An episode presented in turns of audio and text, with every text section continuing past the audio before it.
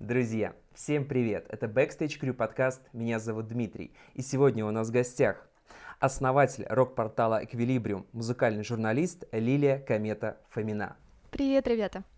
Давай сначала расскажу, как я, в принципе, познакомился с вашим э, порталом. Да, это было на Доброфесте, я уже об этом упоминал в подкасте с Юлией Сусловой. Вот, и, собственно говоря, э, я тебя помню, вот, ты там задавала вопросы. И отчетливо помню э, тот главный вопрос, о котором мы еще сегодня э, поговорим. Вот, и, собственно, это стало началом моего знакомства с рок-порталом Equilibrium. Расскажи, пожалуйста, собственно, с чего началось, а, с чего начался портал Equilibrium? Ох, а, в прошлом году рок-порталу Equilibrium исполнилось 10 лет, и, к большому сожалению, у нас были намечены огромное количество планов по празднованию этой даты, но в связи с обстановкой все эти планы э, пока что переносятся, как и все фестивали, я думаю, концерты на 21 год, то есть здесь мы тоже попали немножечко э, в эту в эту волну, скажем так, не очень хорошую. А как все начиналось, очень приятно сейчас э, вспомнить. Э, э единственное, я постараюсь э, коротко как-то уложить эту историю, поскольку мне кажется, что м, такие, такая ретроспектива, она будет не сильно интересна, и тем более э, будет еще возможность с ней ознакомиться в другом формате, о чем я чуть-чуть попозже обязательно скажу. Итак, давным-давно э, в одном недалеком, совсем недалеком подмосковном городе жила девушка, которая грезила журналистикой э, и очень хотела быть э, радиоведущим. И тут неожиданно ее старший брат приглашает ее и родителей к прослушиванию своего первого радиоэфира. Так я познакомилась с интернет-радио, будучи на, кажется, первом курсе института я услышала своего брата через ноутбук и э, попросила своего э, брата рассказать мне, как это, что это такое, как туда попасть. Спасибо ему огромное, потому что если бы не он, э, не был бы пройден такой э, длинный путь. И в общем-то, по знакомству, конечно же, друзья, по знакомству я попала на свое первое рок-радио, естественно. Как, как по-другому еще э, было попасть на радио 10 лет назад? Я прошла прослушивание, познакомилась э, там с большим количеством э, разных людей, которые так же, как и я, приходили в эту новую команду. К сожалению, через 3-4 месяца работы на данной радиостанции мы приняли решение, что нас не совсем устраивает э, ну, некоторые внутренние процессы, которые там происходят, и часть нашей команды просто ушла и организовала радио Эквилибриум. А, спустя какое-то время еще часть команды откололась уже от Эквилибриума, и вот э, те ребята, которые остались уже после этого, э, начали строить сначала радиостанцию, а потом, потом уже и другие отделы, скажем так, из которых уже образовалось не просто радио, а целый большой портал. Отлично. А, вот сейчас, в 2020 году, а, из каких частей состоит а, Equilibrium? На данный момент э, у нас есть э, флагманский отдел, это EQ Journal, э, периодическое электронное издание о рок-музыке и неформальной культуре. Также у нас э, работает большой э, фотоотдел. А, ребята до карантина активно выезжали и фотографировали концерты. Практически а, каждый месяц у нас были десятки фотоотчетов, э, поэтому я думаю, это стоит выделить как такое отдельное направление. Также у нас есть видеоподразделение. Пока что оно ну, скажем так, значительно сократилось, но впоследствии мы обязательно будем расширяться, и у нас будет еще много-много-много разных роликов, разных форматов и так далее, и так далее.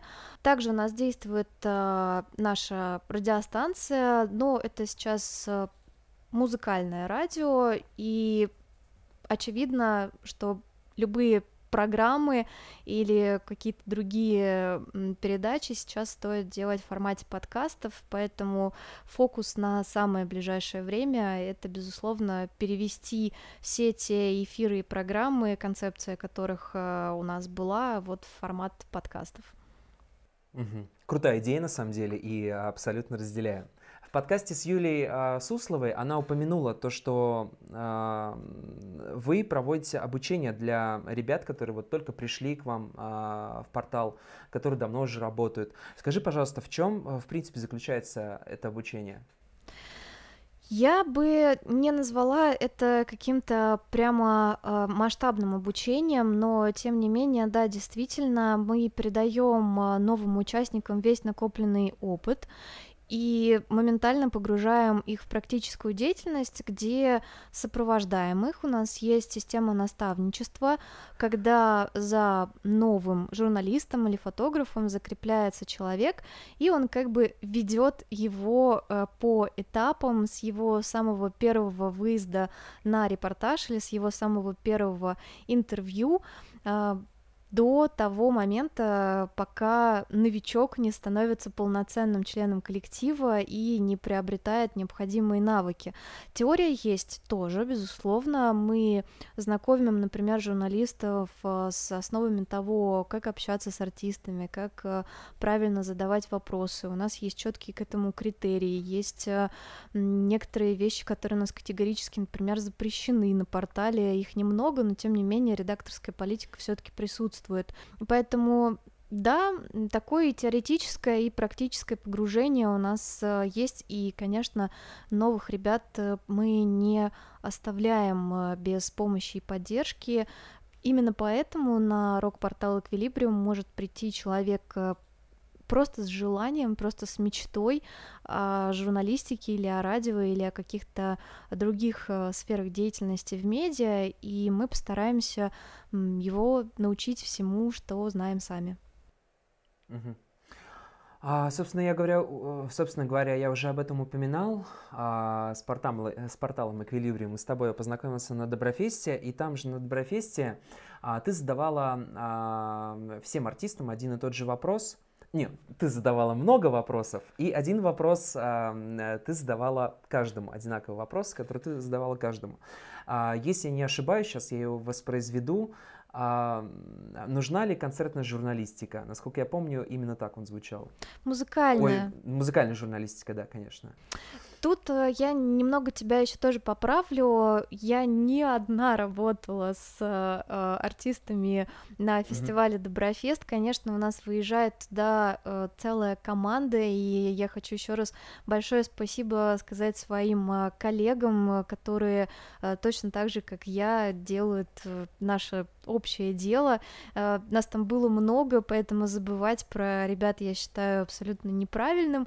И да, совершенно верно, этот вопрос э, мы задавали не просто так. Я сказала, что я вернусь к этому моменту, и будет еще и у твоих зрителей, и у наших зрителей, слушателей, читателей будет возможность подробнее ознакомиться с историей портала чуть-чуть попозже, потому что к десятилетию мы планировали и до сих пор планируем и потихонечку uh, уже даже как бы начинаем снимать фильм э, о как раз вот нашем десятилетнем пути. Безусловно, карантин э, вставил палки в наши турбодвигатели нашей ракеты, вот, но ничего, мы, я думаю, что все равно его выпустим, несмотря ни на что, даже на 12-летие или там, когда это все станет возможным, но увидеть его можно будет, можно будет обязательно.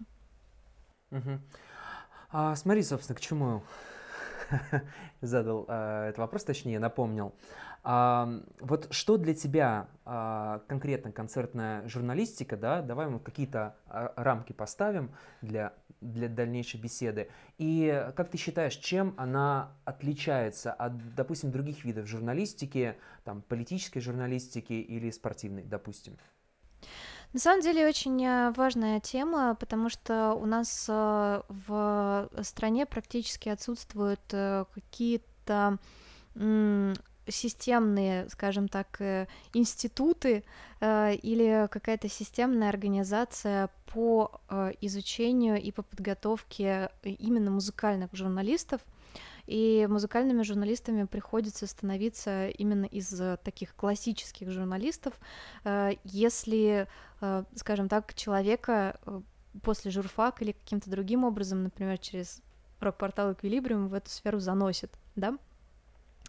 И, безусловно, музыкальная журналистика отличается от э, любой другой э, просто тем, что музыка — это очень тонкая субстанция, и, мне кажется, хорошим музыкальным журналистом может быть э, даже не тот, у кого есть знания, даже не у того, кто постоянно слушает новую музыку, а человек, который имеет э, где-то внутри себя очень правильный приемничек, который снимает вот эти сигналы, эм, которые дает музыка, которые дают музыканты, способен пропускать эти сигналы через себя, их анализировать э, и задавать э, правильные вопросы, связанные с творчеством именно.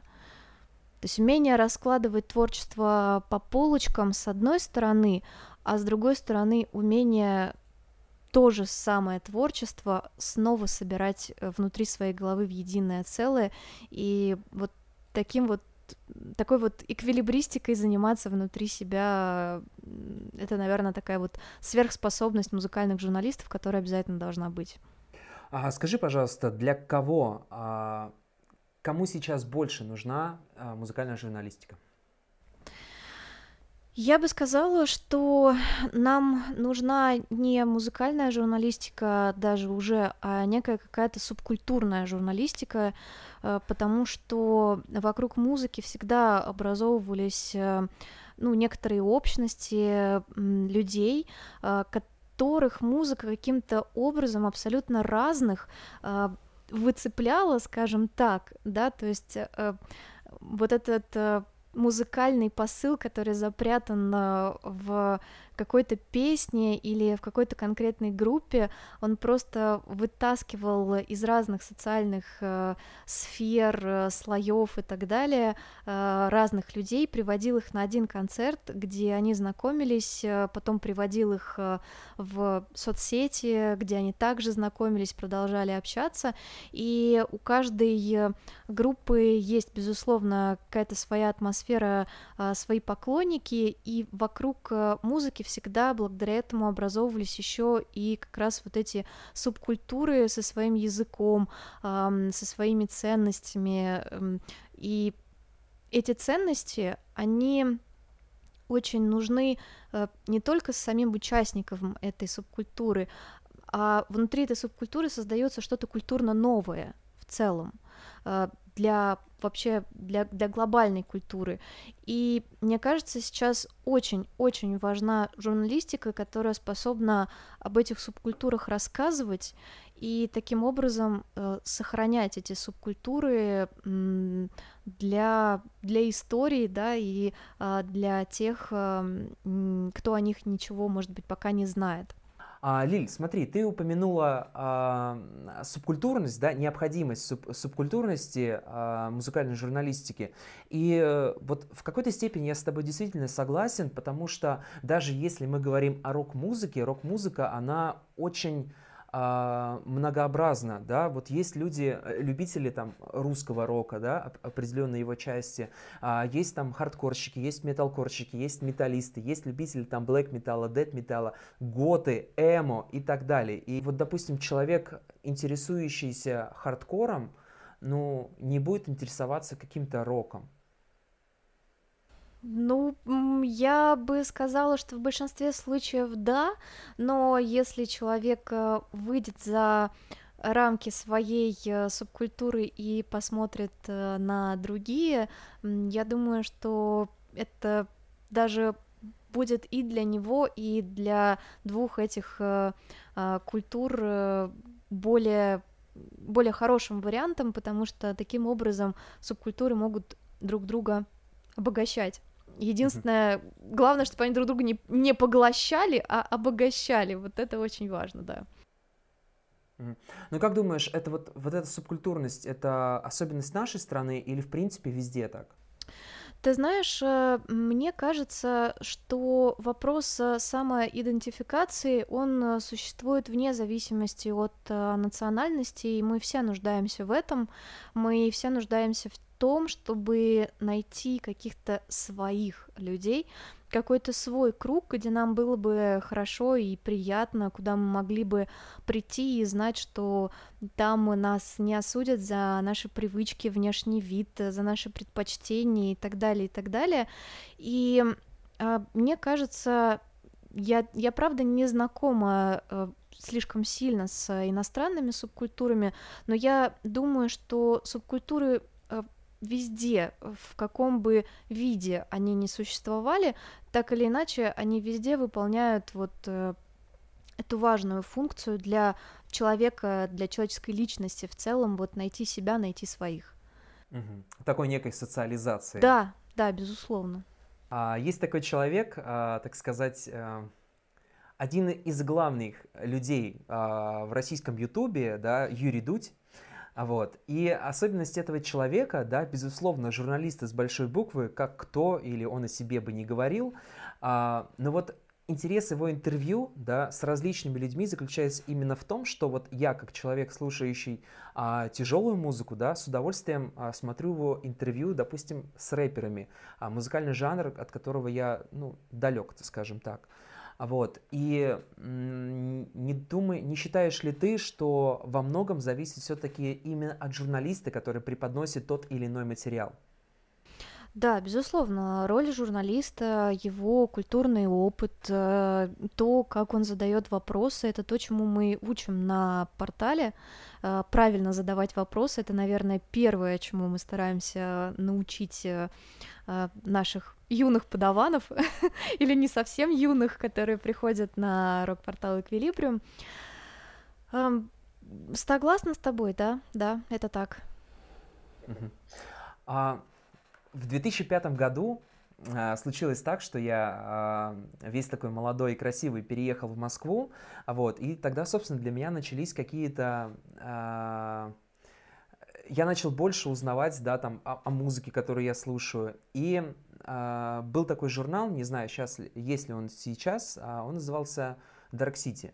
А вот, и я помню, как э, там раз, по-моему, выходил раз в два месяца, если не ошибаюсь, и я помню, как я ехал на Горбушку, чтобы купить этот журнал, перелистывал его, там, читал э, различные статьи, интервью, э, рецензии на альбомы, чтобы там купить какой-нибудь очередной дисочек а, себе в коллекцию.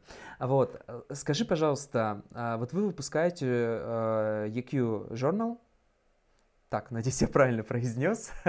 Sorry for my English.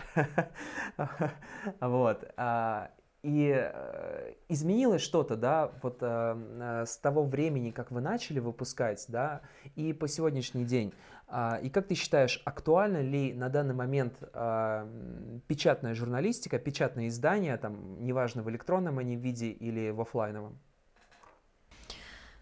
Вот вопрос, э, наверное, не столько в актуальности, сколько в, опять же, финансовой составляющей, да. Я думаю, что какая-либо продукция, если она действительно качественная и если люди могут ее себе позволить, и если есть, э, ну, условно говоря, там, как это произошло с дисками, да, э, можно действительно записать хороший качественный диск, и, может быть, этот формат был бы востребован, если бы его было на чем слушать, да, сейчас уже и ноутбуки выпускаются без дисководов, и все перешло на флешки, все перешло в онлайн и так далее, и так далее. Если возвращаться к журналам, к чему-то такому, что можно потрогать, а, то э, опять же, проводя параллель с чем-то музыкальным, это тот же самый винил, да, э, сейчас практически, то есть это, опять же, совершенно другое качество, совершенно другие ощущения, совершенно другой какой-то опыт, который человек получает, э, э, наслаждаясь музыкой или наслаждаясь э, чтением о какой-то своей любимой музыкальной команде. Поэтому я думаю, что если бы стоимость э, печатных журналов э, была более-менее доступна для массового потребителя журналы были бы до сих пор актуальны как э, фан, как э, что-то, что просто приятно подержать в руках, поставить на полку э, и, может быть, даже вырезать постер и повесить его себе на стену. Но это невозможно по, по финансовой причине, к сожалению. Mm-hmm. Ты знаешь, я вот э, на самом деле жалею, когда переезжал из э, общежития э, институтского, вот, у меня была огромная подшивка журналов вот этого вот Dark City, и вот сейчас я именно жалею, что я это выкинул. Вот. Там была сложная ситуация с переездом. Я из Московской области переезжал в Москву, и так, чтобы сэкономить место. И знаешь, вот с возрастом я понимаю, что вот эти вещи, которые были раньше, а, диски, кассеты, а, пластинки какие-то старые, да, я вот, э, я их не слушаю, но вот они у меня лежат, и они ценность для меня, вот лично, они э, с каждым годом все ценнее для меня становятся. Да, я с тобой согласна, и мне кажется, что в эпоху все большего онлайна э, будут цениться такие вещи, которые непосредственно вот можно подержать э, в руках, и, может быть, нас ждет какая-то э, вторая волна материальных носителей э, вот этих культурных э, э, вот этих культурных ценностей, таких как э, там музыка или хорошее интервью, например. Ну да, все циклично. А, Лиль, смотри, последнее время мне начали заходить а, форматы таких а, небольших новостей о музыкальной индустрии, как, например, делают а, Номерси Radio в своем видеоблоге, или э, Hangover TV, рассылая подобные новости в э, Телеграме. Вот как ты думаешь, в современном мире будущее за такими коротенькими новостями или все равно все вернутся к большим крупным форматам? Ты знаешь, прежде чем ответить тебе на твой вопрос, я задам тебе свой. А как ты относишься сам к мнениям, да, к любым мнениям, которые так или иначе высказываются, либо просто интересные тебе люди, либо какие-то, может быть, эксперты. Обращаешь ли ты на них внимание, читаешь ли ты там их в соцсетях, например, их блоги и так далее? Безусловно, безусловно, я смотрю, безусловно, я читаю. А, к мнению этому, ну, скажем так, я а, с уважением могу отнестись а, к мнению человека, который его высказал, а, но все-таки у меня есть свое, и если, допустим, это не сходится, ну, то, собственно, вот так вот. Чужое мнение, скажем так, может на меня повлиять, да, если я все-таки выслушаю его, взвешу все за и против. Вот, вот, наверное, вот так вот именно. Угу. Я неспроста задала тебе этот вопрос, угу. потому что сейчас, как мне кажется, пошла волна как раз а, вот этой потребности. Люди хотят, чтобы им рассказали, что они думают. То есть э, я получаю новость, я ее читаю, ну, гипотетически я, я сейчас не имею в виду себя, а просто читатель а, что-то обнаруживает в, интернет, в интернете, какое-то сообщение, и он не знает, как к этому относиться, он не знает, что думать, он а, лезет в соцсети и такой, так, что про это уже написали, а, так, что про это уже говорят, какие есть а, точки зрения, как, а, какие аргументы они приводят друг к другу, и некоторые просто наблюдают за этим, некоторые м, выбирают точку зрения в зависимости от а, побеждающей стороны, скажем так, как на футбольном матче а, не очень сознательные болельщики болеют за эту команду, которая побеждает, вот примерно так, и Э, есть ощущение, что наше мнение сейчас э, как раз формируется благодаря э, блогерам, причем не только на Ютубе, но еще и различным телеграм-каналам, различным экспертам в Фейсбуке, в Инстаграме и так далее, и так далее, что сейчас вот какой-то бум э, мнений, э, бум высказываний э, мнений, с одной стороны.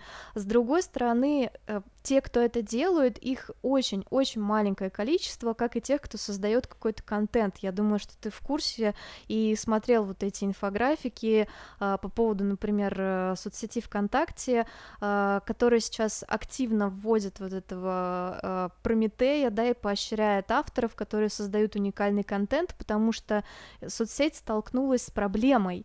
Э, люди заходят в нее, они потребляют контент, но они его не создают, то есть э, не появляется какой-то информации, с которой пользователи могут проводить э, достаточное количество времени, поэтому потребовались новые инструменты для стимулирования создания этого контента. И вот этих э, э, людей, которые высказывают свои мнения где-то в медиапространстве, их очень мало, а все остальные как раз эти мнения потребляют. Поэтому сейчас э, я в медиа вижу запрос на вот таких экспертов, вот э, таких э, на такие телеграм-каналы, на таких инстаблогеров и так далее, и так далее, э, потому что э, на нас стало так много валиться информации, что мы не в состоянии отделить уже ее э, там важное от неважного, не в состоянии про сделать внутренний факт-чекинг, да, не в состоянии как-то э, с критической точки зрения отнестись к тому, что мы видим. Эм, Поэтому нам требуются какие-то вот эти навигаторы, маяки, э, к которым мы придем и которые нам сейчас все расскажут, как вот все есть на самом деле. Поэтому пока что я не вижу такой тенденции, эм, что все уйдет только в короткие новостные сообщения. Да, вполне возможно, но они очень быстро теряют смысл. То есть, да, действительно, ты читаешь сообщение, но через пять минут э, оно у тебя вылетает из головы, и даже если ты прочитал статью целиком, даже если ты нашел время прочитать короткую новость, а не только заголовок и подзаголовок ее, все равно к концу дня ты с трудом сможешь вспомнить, о чем же ты читал сегодня утром. Угу. Очень интересное мнение. На самом деле, как мне на досуге задумаюсь об этом, вот по поводу э, лю- людей, которые высказывают э, свое мнение, которые, знаешь, такие санитары всея интернета, да, назовем их так. Вроде того, вроде того. Ну, тоже очень специфично, очень специфичные люди, и очень по-разному к ним можно относиться, потому что не всегда э, те, кто высказывает мнение, делают это хорошо и качественно. И мне кажется, что сейчас есть даже больше запрос на э, субъективное мнение, на то, чтобы были вот именно живые люди, которые выскажутся, что они э, думают, чтобы можно было к ним в комментарии, в личку прийти, с ними поспорить, с ними подискутировать, э, так сказать, а более объективное мнение, которое рассматривает ситуацию с э, тех или иных сторон, э, старается не примешивать туда свои эмоции, то есть то, чем по-настоящему славится хорошая журналистика именно объективностью и вот какой-то безэмоциональностью, да, то есть э, хорошим правильным изложением фактов, э, правильной аналитикой, да, вот на это, как мне кажется, запрос сейчас меньше, но это мое, опять же, субъективное мнение, э, я оцениваю это по количеству той активности, которая образуется вокруг э, людей, которые высказывают как раз личные эмоциональные мнения, и э, вокруг тех людей, которые стараются проанализировать ситуацию в целом, разложить ее по полочкам и э, так далее, и так далее. Я думаю, что это происходит потому, что когда человек э, старается рассмотреть всю ситуацию со всех э, сторон, то э, комментаторам просто не остается места в комментариях, э, они такие, ну, вроде человек все правильно сказал, ок, и можно только и написать такое, ну, я согласен с вами, вами, да, хорошо, так, наверное, оно и есть. А когда есть эмоции, когда есть э, с чем поспорить, вот тогда, конечно, активность э, развивается больше, лучше.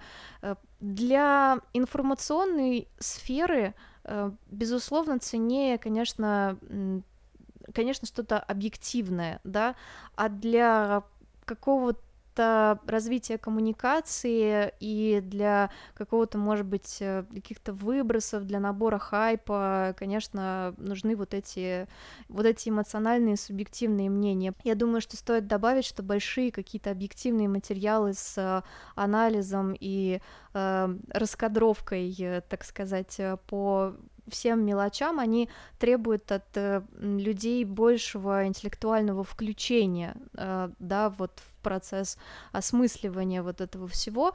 А, ну, что уж греха таить, э, люди, во-первых, не очень любят э, думать, да, ну, скажем так, э, подавляющая масса, да, а, во-вторых, у нас не очень много на это стало времени, увы, и самоизоляция, кстати говоря, показала, как же нам всем страшно оставаться наедине с самими собой, со своими собственными мыслями, некоторые обнаруживают, что а, этих мыслей либо совсем мало, либо они все это время крутились вокруг э, очень узкого круга тем.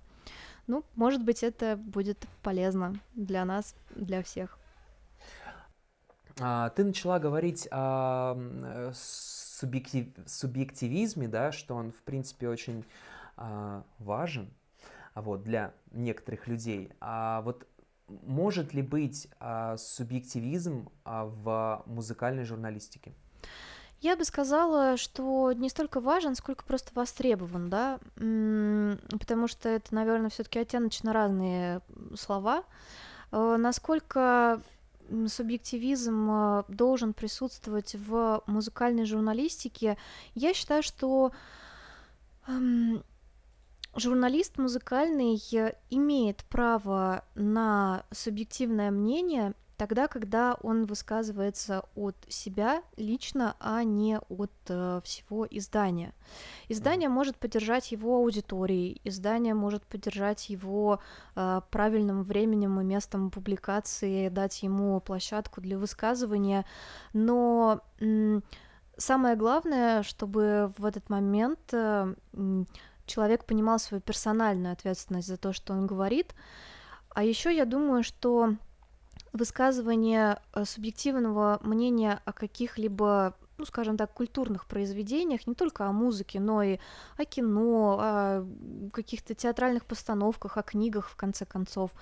Это то, что обогащает всех нас. Э, когда один человек видит что-то одно, другой видит что-то другое, и ты потом э, путешествуешь по этим отзывам, например, о книге, если ты хочешь ее почитать, и ты понимаешь, э, насколько многогранно, да, могло быть э, произведение того или иного писателя, как много смыслов люди видят в той или иной песне, и мне кажется, что это круто, и кому как не музыкальным журналистам, которые имеют как раз э, определенный опыт и определенную, я бы так сказала, э, заточенность э, как раз на анализ музыки, кому как не им, да, делать это и высказываться об музыке.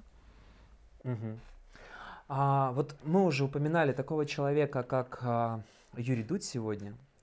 Вот. Еще до этого никогда не упоминался он а, в наших подкастах, но вот Мне приятно, прям... что ты делаешь это в моем контексте. Да.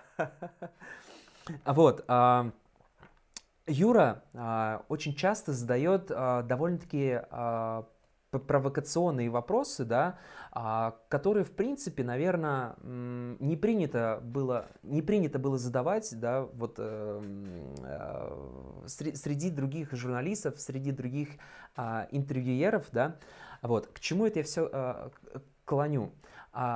Одна из возможностей, да, того, что Юра задает такие вопросы, это то, что, во-первых, его блог популярен, а второе, что он общается да, с этими людьми, ну, чаще всего лично, и может это себе позволить.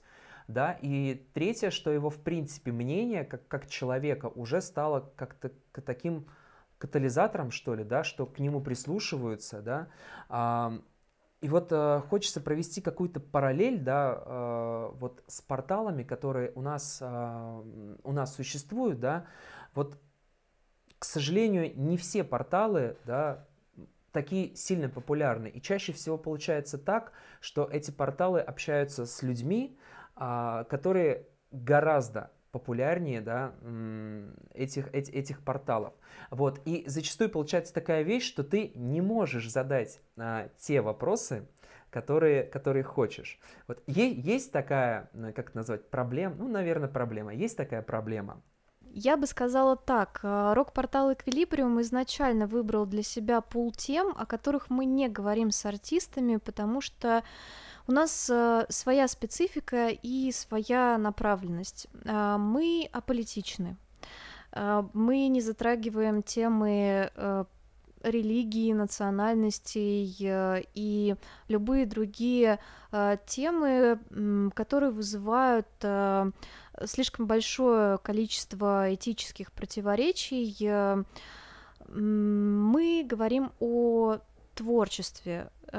Я, когда приходят новые журналисты, всегда говорю, что мы пытаемся разгадать тайну создания музыки и тайну создания песни, музыкальной композиции и так далее. То есть наша самая главная задача это постоянно идти к этому и эм, понимать, что мы никогда э, этой цели, да, то есть мы никогда эту задачу не выполним, никогда этой цели э, не достигнем, э, потому что это невозможно. Но вот нас прежде всего интересует как же вот эта искра попадает э, э, в головы и в души музыкантов, что они создают э, то, что они создают. Или бывает так, э, что творчество личное, и его источник находится э, внутри самого человека, и тогда наша задача э, рассмотреть этого человека, ну, буквально под лупой и узнать э, что же, что же явилось вот э, главным главным мотивом, главным катализатором для создания музыки, песни, композиции, трека, неважно. Если говорить о проблеме, которую ты озвучил, что да, допустим, что мы не можем задать те или иные вопросы, Благодаря таким принципам, которые у нас есть, мы практически не встречаемся с этой проблемой, но ты э, не в бровь, а в глаз э, сказала о том, что да, действительно, музыкальные порталы куда менее популярны иногда, чем сами артисты, и я думаю, что вот это та самая вещь, о которой я говорила практически в начале нашей беседы, что люди, когда находят какую-то свою музыку, они э, разбиваются вот по субкультурам и живут потом вот в этих э, маленьких замкнутых общинах, э, не, скажем так, не интересуясь чем-то другим, и не понимая, насколько на самом деле мир, эм, в том числе и мир рок-музыки, да, мир неформальной культуры, насколько он широк, и как еще много всего они могли бы узнать для себя, если бы просто сделали шаг в сторону. А, мы пытаемся этот барьер преодолеть, мы пытаемся э, собрать э, э, любителей рок-музыки, да, любителей э, э, и, скажем так, э, тех, кто э, пребывает в различных э, субкультурах, э, э, которые, может быть, не имеют супер прямого отношения к рок-музыке, но связаны с ней, мы пытаемся как раз э, расширить их границы. То есть то, что мы делали с концертами и пытались э, организовать обмен аудиториями между э, разными музыкальными коллективами между, да, там, э, слушатели одной группы начинали слушать другую, которая выступала после них и так далее. Мы сейчас то же самое делаем, допустим, с помощью нашего журнала, э, когда э, собираем в нем примерно одни и те же группы одного и того же стиля, но все-таки разные. И таким образом открываем для поклонников одной группы э, поклон, ну, как бы э, другие, да, музыкальные коллективы или э, что-то что-то смежное, что-то что-то рядом стоящее. Угу. Вот поэтому да, есть такая проблема, пытаемся ее решить. Как ты считаешь, есть а, а, разница в восприятии музыкального журналиста у отечественной группы и у зарубежных коллективов? Здесь э, я могу сказать не свое личное мнение и субъективное мнение, как э, все, что было до этого. Здесь я могу сделать объективное наблюдение. Здесь я могу поделиться своим, э, ну, действительно десятилетним опытом работы с российскими исполнителями и иностранными. Очень короткий Ответ на этот вопрос да, и пропасть огромная, потому что ни один иностранный артист, к кому мы обратились, э, допустим, во время видеосъемок, не отказался от интервью. Э, практически э, ни один иностранный музыкант, которому мы отправляли интервью по почте, не отказался от интервью. Э, несмотря на то, что у нас, прямо скажем, не супер развитый сайт, у нас там находятся только номера наших журналов, и ему еще предстоит стать тем, чем ему предстоит стать, но в целом э, мы практически не сталкиваемся с каким-то сопротивлением или негативом э, от, от, от иностранных команд и музыкантов. С русскоязычными командами такая проблема есть. Э, это очень часто задержки с ответами. Э, это это ситуация, когда мы не совсем даже понимаем, ответит нам э, музыкант или нет. И могу сказать, что, слава богу, у нас сейчас все лучше и лучше, конкретно у нашего издания с этими моментами, потому что мы уже ну, а, наверное, подружились будет неправильное слово, но, по крайней мере, нас э, уже очень хорошо знают э, все представители музыкальных коллективов, большинство, да, не все, конечно, большинство представителей музыкальных коллективов, артисты и так далее, и они нас видели, и они уже знают, что такое EQ, они уже понимают, что у нас уже есть такая такой небольшой знак качества наших вопросов, благодаря тому, что мы не задаем каких-то слишком провокационных вопросов, артисты э, соглашаются на интервью, зная, что им э, не придется от нас э, защищаться, обороняться э, и так далее, и так далее, да, что мы не будем их спрашивать об их детях, конфликтах в группе, там каких-то не очень хороших ситуаций со здоровьем, которые у них были и так далее, и так далее. То есть есть такой вот действительно спектр тем, которые у нас тоже в интервью никогда не поднимаются, просто для того, чтобы сделать наше общение с артистом э, максимально комфортным и для них тоже. Максимально даже личностно комфортным, потому что мы представляем себе, как э, например, нам самим было бы неудобно отвечать, э, например, о каких-то э, там разногласиях в прошлом, которые могли там где-то у нас возникать с кем-то, или о том, что мы там пролежали в больнице там несколько месяцев, а людям с куда более высоким медийным индексом об этом говорить еще более сложно, поэтому, ну, просто стараемся уважительно относиться к таким вещам и не спрашивать об этом. Поэтому, да, сейчас артисты лучше относятся, но все равно такая проблема до сих пор, к сожалению, у российских э, музыкантов существует, увы. Угу. А, я вот такой тезис скажу, да, по этому поводу. Возможно, да, некие проблемы, так, так мягко скажем, связаны с тем, что в нашей стране не так много музыкантов, которые именно зарабатывают э, музыкой. А э, за рубежом гораздо больше артистов, которые подписаны на лейблы, для которых это основная работа, да, им не нужно, ну, грубо говоря, там, предположим, ходить в офис э, и а, там, преподавать там, гитару, допустим. Вот. И поэтому они понимают, что общение с любым журналистом – это прежде всего их работа.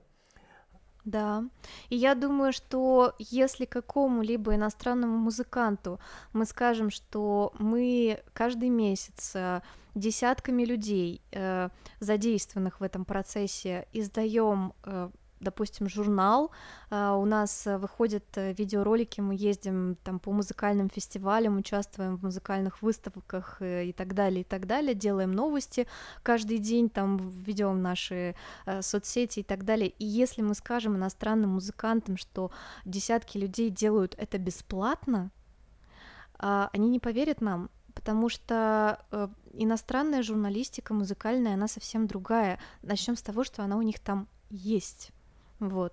А, потому что системно в нашей стране музыкальная журналистика отсутствует.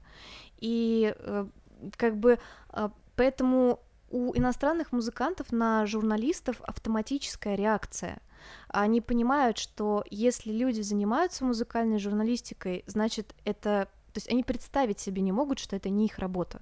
Они представить себе не могут, что люди не получают за это денег, и э, они так понимают, что если люди работают, значит, они качественно выполняют э, эту работу, и, конечно, они э, любое взаимодействие с музыкальными журналистами воспринимают как пиар, особенно пиар в другой стране, э, что очень круто, что значит принесет им э, новых поклонников, э, до которых у них крайне мало возможности э, дотянуться, несмотря на то, что у нас сейчас полностью открыты границы благодаря интернету и, в общем-то, нет никаких по этому поводу преград, но все-таки они понимают, что родные локальные музыкальные э, СМИ в своей стране куда больше котируются, чем какие-либо иностранные, да, и конечно, конечно, именно поэтому еще такое отношение. Плюс то, что ты сказал, э, да, да, безусловно. Хотя крупные музыкальные коллективы у нас в России уже давно э, практически в каждом интервью говорят о том, что это единственная деятельность, которая у нас есть. И может быть э, и в этом тоже корень, э, корень этой проблемы, э, потому что потому что эти артисты, они сами по себе, они э, сами своим творчеством зарабатывают себе на жизнь, и когда у них отнимают э, время э, какие-то активности, которые не приносят им прямых дивидендов, э, наверное, они к этому относятся не столько, ну, не, не, не столь э, с большим энтузиазмом, я бы так сказала. Лиль, давай в завершении поговорим о проблемах а, в музыкальной журналистике. А, есть ли эти проблемы? И пути их решения. Да, я засмеялась, потому что, ну, конечно же, они есть, и их э, очень много. Э, я начну с повторения пройденного материала, то, что я уже сказала, у нас э, Самая главная проблема музыкальной журналистики в России это то, что ее нет. ее нет на системном уровне. Есть, безусловно, музыкальные журналы, чудесные музыкальные журналисты, есть э, музыкальные э, блогеры, есть э, музыкальные подкасты, есть э, волонтеры, которые пытаются поднять всю эту движуху, но их, во-первых, их усилий их слишком мало, а во-вторых, у нас э, нигде специально не готовят музыкальных журналистов, нигде не объясняют специфику этой профессии, эм, именно ну, как бы журналистика сама по себе, конечно, профессия, да, и я бы не разделяла там журналист, музыкальный журналист так жестко, э, я бы не сделала музыкального журналиста прям представителем какой-то супер отдельной профессии, но тем не менее своя, своя специфика все-таки есть, и, безусловно, ей необходимо учиться для того, чтобы рассказывать э, о музыке и давать по-настоящему хороший, качественный материал для читателей, зрителей, слушателей и так далее. Следующая проблема музыкальной журналистики э, заключается в том, что тот э, контент, э, который создают люди, ее, скажем так, делающие, вот, этот контент, он не жизненно важный для людей. И, как правило, он для них скорее больше развлекательный, и, безусловно, какие-то политические новости или остросоциальные новости, они э, всегда будут э, превыше э, там, культурных новостей и музыкальных новостей.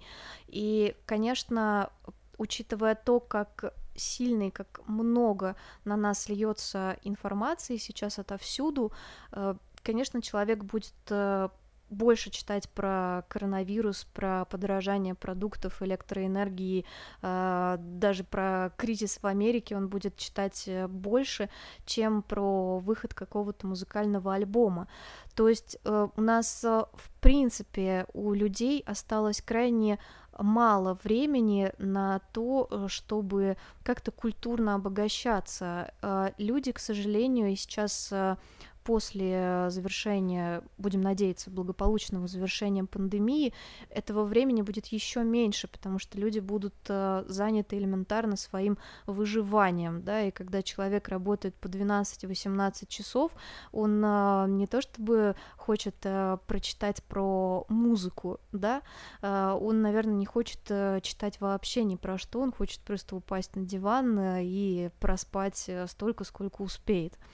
Э, хочется сказать еще о некой, э, скажем так, платежеспособной аудитории, эм, которая вот э, в нашей, да, допустим, стране воспитана эм, только одним или несколькими медиа, это там наше поколение и поколение постарше, которые любят непосредственно рок-музыку, а то поколение, которое либо уже выросла, либо подрастает из тех, кто хотя бы слушает музыку, интересуется музыкой, эм, это поколение слушает уже другую музыку, и у них уже другой, э, скажем так, рок-н-ролл и другие э, субкультуры и другие герои.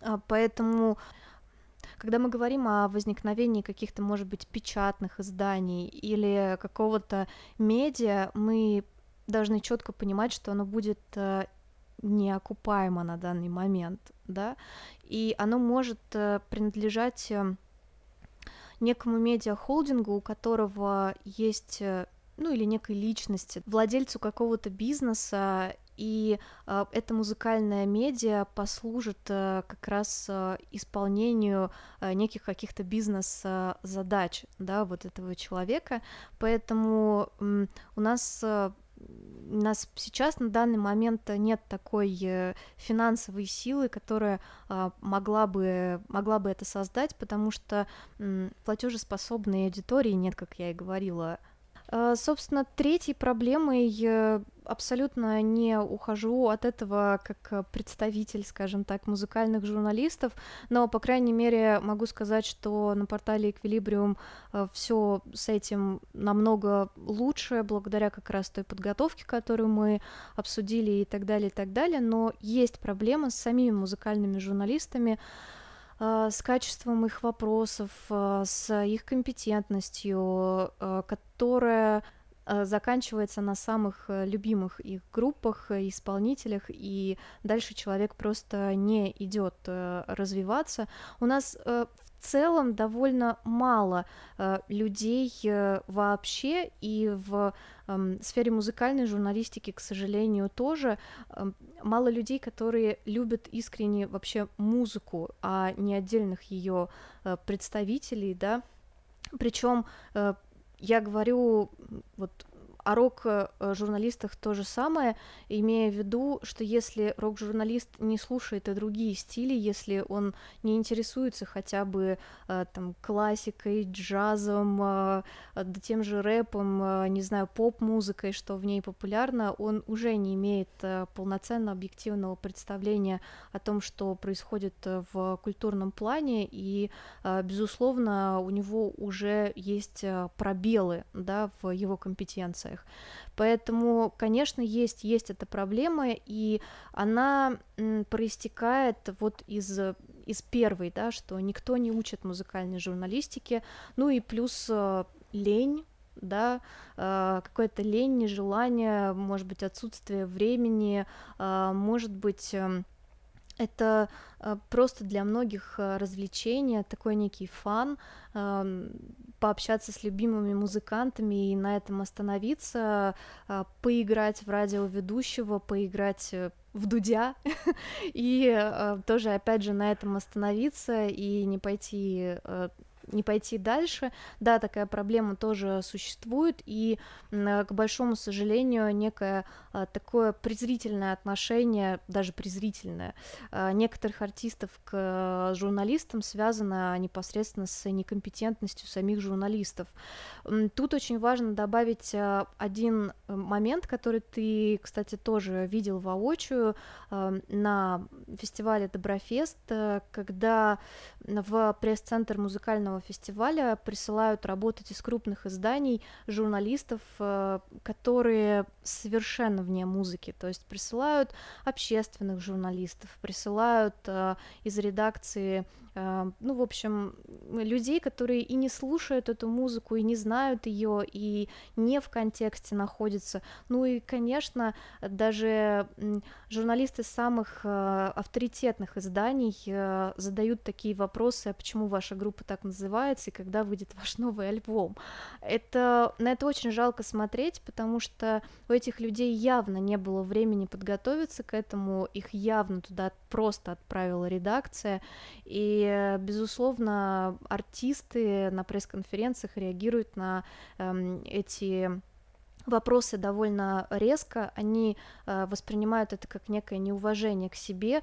Э, в общем, получается такая дискоммуникация, два лагеря не понимают друг друга, и мне кажется, что если бы э, люди говорили о таких проблемах, если бы существовало много таких а, подкастов и блогов, блогов, как твой, а, где мы это обсуждаем, ситуация была бы лучше, и если бы еще артисты их смотрели, то было бы тоже, я думаю, что намного лучше. Ну и мы подходим к одной из а, самых а, болезненных точек, которые есть сейчас в музыкальной журналистике. Об этом нужно говорить прямо, и это нужно озвучивать, хотя мне как а, создателю музыкального СМИ говорить об этом действительно больно. Объективно получается так, что сейчас музыкальным журналистам артисты нужны больше, чем музыкальные журналисты артистам. А, происходит это потому, что в тактическом плане музыканты не видят для себя пользы от общения с музыкальными изданиями по все той же причине аудитории, да, их аудитория куда больше, чем аудитория СМИ, а, и они не понимают, что эта аудитория э, принесет э, им э, в сухом остатке. Эм, это будет там анонс концерта, который поможет собрать большую аудиторию, продать больше билетов, или это будет что-то, с помощью чего можно распространить мерч, или, допустим, это будет будут какие-то более длительные инвестиции, возникнет сначала интерес у аудитории а, этого СМИ к группе, которая дает интервью. Очень трудно, скажем так, для себя такие как в классическом пиаре, да, очень трудно разработать некий KPI, да, некие показатели эффективности такого общения, и когда люди, ну, когда артисты понимают, что после какого-то интервью э, они, например, э, собирали маленький клуб, а потом собрали огромный, вот тут они начинают понимать, что польза от этого есть. Э, когда э, у них были одни продажи, они дали интервью, и тут продажи возросли, там дисков, э, мер мерча или что-то еще, э, тоже, да, там, или количество поклонников в, в их соцсетях увеличилось. Такой э, корреляции нет Э, такой, эм, такой тенденции взаимозависимости нет, к сожалению, э, но стратегически, стратегически э, артисты, которые отказываются давать интервью, артисты, которые э, отказываются отрепостить э, номер выпуска или отказываются отрепостить, например, э, видеоблог начинающего музыкального журналиста или музыкального блогера, да, у себя на стене, или как-то еще поддержать э, музыкальные медиа, они просто подпиливают ножки стула, на котором сидят, потому что если мы все э, слушатели, вообще, в принципе, нехорошее слово потребители, да, музыки, ну, условно назовем э, всех людей, которые э, которым интересен музыкальный контент, э, назовем их слушателями, хотя там музыкальный контент у нас бывает и в видео формате, и, как мы понимаем, и в тексте, да, то есть, да, еще существуют какие-то музыкальные издания, которые как-то пишут о музыке и пытаются это делать. Ну, условно назовем их слушателями. Так вот, а, если все э, будут э, делает свой э, вклад в развитие вот этой сферы, и слушатели, и артисты, и музыкальные журналисты, и а, большие издания, а, где не у всех-то есть раздел культура на сайте, да, для начала, куда не только музыка, да, включается, и не только рок-музыка, а вообще любая культура, если мы все не поработаем над этим, то все так и останется, и ничего не изменится. И если каждый начнет нести персональную ответственность за создание вот этого единого некого медиа пространства, касающегося музыки, то тогда у нас есть шанс. Но инвестиции времени, даже не денег, нет, да здесь даже речь не о деньгах, а инвестиция времени и инвестиция внимания, инвестиция какого-то вот труда, да, своего, они потребуются длительные, то есть за один, два, три года ничего не изменится, и я думаю, что на примере, скажем так, э, нашего портала а, я понимаю, что чтобы встать со стендом на музыкальной выставке, необходимо было три года информационно ее поддерживать, да, и только на четвертый год э, мы как партнеры смогли, э, ну, условно говоря, заслужили доверие, да, заслужили такое право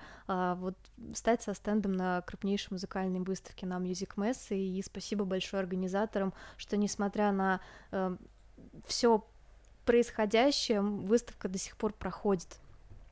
А, то же самое касается там и организаторов фестивалей, и всех, кто пытается хоть что-то сделать.